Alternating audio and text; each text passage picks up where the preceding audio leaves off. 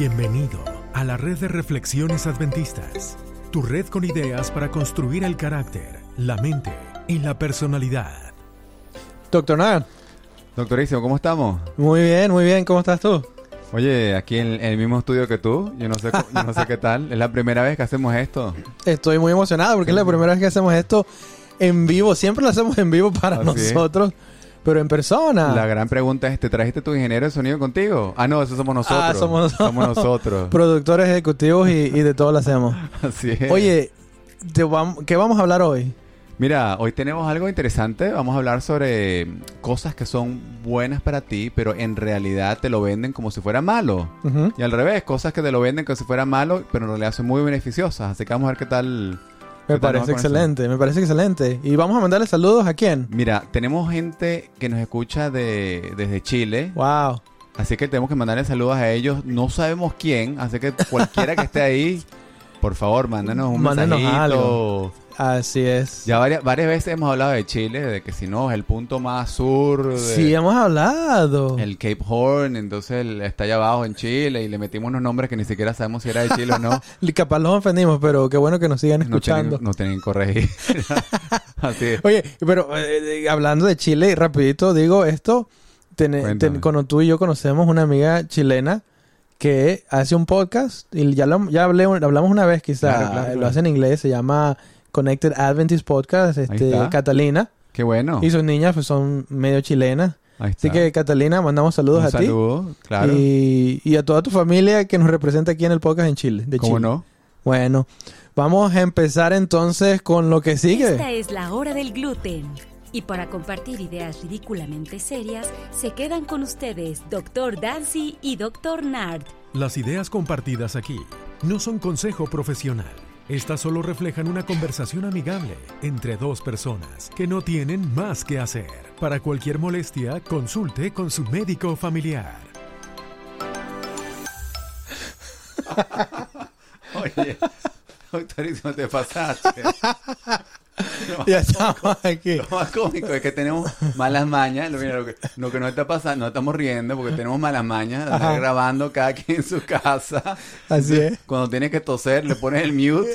pero, toser. pero nada más al tuyo. Se olvidó. A poner a los dos. El micrófono está prendido todavía. Pero Bueno, ahí estamos. Ese- ¿Lo quitamos en la edición o eso No, indica que ese- en vivo y a todo color? Vivo y directo porque es la primera vez. Hay que celebrarlo con, con todo. Así es, así es. Mira, te quiero preguntar algo. Pregúntame. ¿Alguna vez en tu vida has tenido algo eh, que tú sabes o, o quizá no sabías, pero es algo que es bueno para ti, para consumir, para comer? Ya. pero que no lo comías porque no te gustaba o tú pensabas que no era tan bueno. Decías, no, esto no debe ser bueno para mí. Oye, ¿tú sabes, tú sabes lo que me pasó con, con el... Hay una fruta que yo, yo siempre digo, tiene que ser la fruta del, del árbol que, que Eva comió cuando no debe haber comido, porque la gente dice, no, la manzana que fue tentada. Yo creo que fue un durian.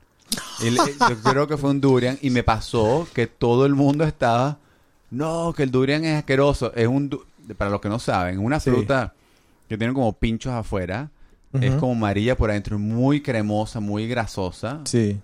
Huele mal, supuestamente apesta por afuera. Un olor fuerte, muy Fuerte, fuerte. fuerte, que- Generalmente se produce mucho en los países asiáticos, y- Asiáticos, y, sí. de S- S- Sudasia, sí. Y, hay, y hay, letre- hay tiendas que te dicen, no, no se acepta que coman, o hoteles, no puedes abrir el durian aquí porque, porque huele, huele muy feo. mal. Sí. Pero lo pruebas y tienes una sensación, yo, yo lo estaba comentando hoy, Ok. te, da una sensación extraña, sabrosa, Ok. pero de repente el sabor comienza a trastornarse y yo pensé que no me iba a gustar. Oye, y me gustó. A la ¿Te final. gustó? Y, y me preguntaste Wow. si era bueno o no. Yo creo que tú puedes correr un maratón, te comes un durian y sigue. Eso es full Es de una- calorías. Tiene mucha- muchas propiedades buenas. Sí, sí, yo, sí. yo confieso que yo he comido el durian.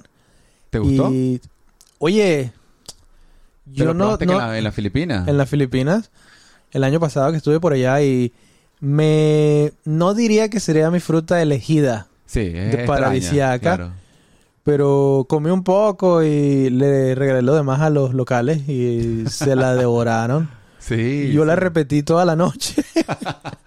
Es que es pesado, es una fruta es pesada, es pesada. muy calórica. Eh, Me pareció fascinante. Sí, sí. ¿Qué, qué- qué te, qué te- qué te comías tú? O sea, ¿qué pensaste tú antes que, que no podías comer y que... Oye, este, no, no sé si hay algo que yo pensaba que era malo, pero hay un montón de cosas que todavía yo digo, oye, qué feo es esto. Sí. Pero te soy sincero, yo le estaba comentando hoy a un muchacho que estaba aquí en, en- en- visitándonos, le decía, oye, a mí no me gusta esto y esto y esto y esto. Y Ya, me veía así, bueno, ¿qué tipo de vegetariano eres si no te gusta muchas cosas? Le digo, pero lo como todo. Claro. Esa es la cosa diferente. Pero algo que yo me acuerdo que no comía y que ahora, oye, yo me lo devoro es ch- chickpeas, garbanzos. No sé cómo le dices tú en Venezuela. ¿En serio? Sí, garbanzo. Garbanzos. Yo nunca jamás en la vida me gustaban los garbanzos. Wow. Mi, mi mamá en la casa los preparaba y yo de niño, si podía yo esconderlos y tirarlos, mejor, pero Ya, ya, ya. me cachaban y, y luego me arrepentía. Pero, Bueno, ahí estamos. pero ahora, oye, muy bueno, mucha proteína y riquísimo, riquísimo. Especialmente se lo hace con el humus. Así es. Interesante. De- de- déjame que te comento de algo. Te, te decía yo de esto porque hay una historia que me pareció súper buena. En, en 1820 se reunió en, en el estado de, de New Jersey, Nueva Jersey, en Estados Unidos, en Estados Unidos, en un pueblo, se reunió gente, había como una feria.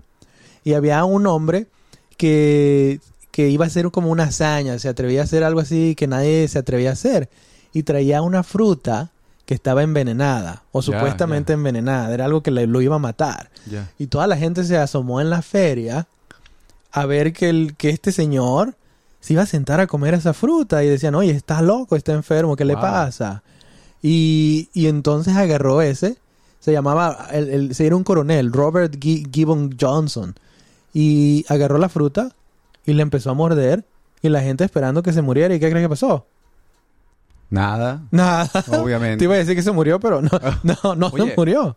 Pero, pero esto era que él, la gente pensaba que era malo. La gente pensaba, oye, esta fruta, todos pensaban, siempre pens- Wow. pensaban que esa fruta no se come porque No es envenenada, es- tiene, tiene como un, un veneno. si te la claro, comes te mueres. Yo me imagino, hoy en día tenemos algunas cosas que pensamos que tienen veneno y que quizá no tienen veneno. La cosa es que se lo comió y, y, y no se murió. Y esto, las personas no sabían que esta, esta fruta, este fruto era muy bueno. Y es lo que tú y yo y lo que los, que están escuchando ahorita le llamamos hoy tomate. Wow, qué gana. Era un tomate. Qué gana. Era un tomate. Y luego lo que hizo este señor dice, hey, hay alguien aquí que se atreva a venir A comer a comer la fruta. Esto es lo interesante. Muchas personas supersticiosas o, o que tenían este mala, mala, mala idea de lo Ya, que era esa ya. fruta porque ya le habían dicho, no, eso tiene veneno, no, eso no lo comas, te vas a morir. No, querían, no no, que, no quisieron pasar porque decían, no, nos va a matar nos va a matar.